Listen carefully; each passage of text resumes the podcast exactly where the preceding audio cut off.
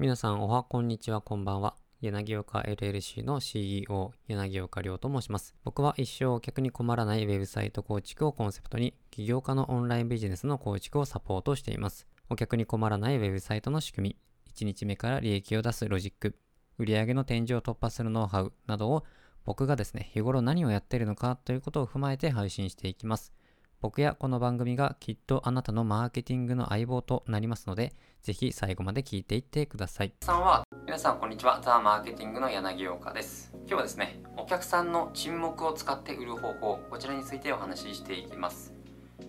例えばですね、取引先との商談や打ち合わせなどで、相手と1対1、まあ、今、ズームが多いと思うんですけれども、まあ、会話が途切れる時ありますよね。まあ、その時って皆さん、その時ってあなたならどうしますか？まあ、何か喋らないと。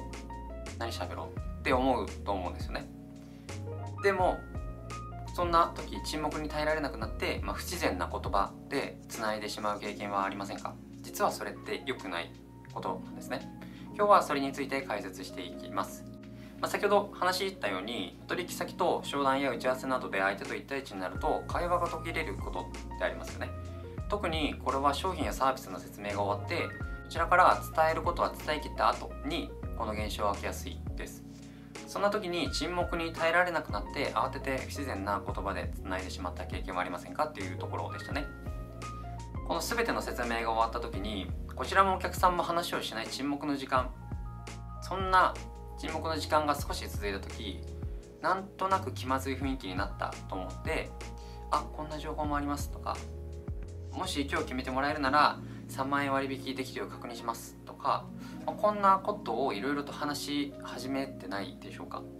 いろいろと話していると話すこともだんだんなくなってくるんですよね。そうなると焦ってきてでもなんか話さないとなという感じで話を続けてしまいがちなんですね。ですが、まあ、その結果、まあ、その商談はほとんど、えーと失敗というか全然売れないと思うんですよ。なんでかっていうとそもそも沈黙はお客さんが考えてる時間なんですね。まず沈黙が怖いと思うならその沈黙はお客さんが考えてる時間ということを考えましょう。商品の説明をして、えー、商品価格の説明をして伝えることがなくなったということは次はお客さんから買うか買わないか買わないなら何が不安なのかを言う番なんですね。なのであなたが喋る必要っていうのはないんですよ。その質問、えー、その沈黙の間にお客さんはこの商品を買うべきなのかとか今聞いた内容の金額が妥当なのかとか必要なのか役に立つのか元は取れるのかとかそういうことをいろんなことを頭の中で考えているわけなんですね。あなたもお客さんの立場になって考えてみたらわかると思うんですけどきっと何か買う時にそういうことを考えると思うんですよ頭の中で。そして買うなら買いますと言いますし買わないなら今やめておきますというわけなんですね。そしてお客さんが考えて気になったことがあれば質問をしていきます。予算的に今は無理なんですけど決算が終わった後2ヶ月後とかに買いたいですとか、まあ、いいなと思ったんですけどうちの規模で使えるか分かんないのでもうちょっと検討しますとかなど買わない理由も言ってくれることが多いですね。そこで、えー、必要な情報があれば、まあ、追加で伝えていきましょうというところです。例えば2ヶ月後がいいのであればまあ、その辺りでご連絡させていただいてもいいですかとか、まあ、同じうちではちょっと規模が合わないっていう話だったら過去に同じような事例がですね同じような規模で使ってるような事例があるんだったら、まあ、そういう事例を教えるとかそういう必要な情報を出すことができるんですね。なので伝えることを伝えたらあとは黙ってお客さんから足りない情報を言われてから追加の情報を伝えるようにしましょうというところです。で大事なのは沈黙になったらこっちも黙るんですよ。で沈黙が我慢できずにこちらが話してしまうとお客さんが気になっていることを考えたり質問するチャンスを奪っていることになるんですね。これでは売れるものも売れなくなってしまいます。こっちの話を聞いてくれずに一方的に話をする営業マンから買いたい人っていうのいないと思うんですよね。実際にこの沈黙を商談で実践したら契約が取れるようになりました。黙っていたら落ち着いた印象にもなりますし、まあ、自信があるようにも見えるんですね。なので沈黙の際黙ることができればとか焦って質問焦って質問攻めしたりとか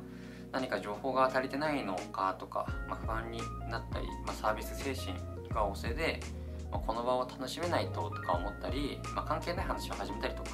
ま、こういうことがなくなるんですね沈黙をすると。でお客さんに喜ばれながら販売していくことができるんですよ。というのもお客さんは話を聞いてくれるというかしっかり向き合ってくれているという印象があるので商品を買ってもらう時もお客さんから喜ばれるんですね。なのでもし沈黙が来たらまずいなって思うんじゃなくお来たと。この タイミングが来たと。思ってぜひ黙ってみてください、まあ、余談なんですけれども、まあ、質問された後にですね沈黙している方がちゃんと話を聞いてると思われます。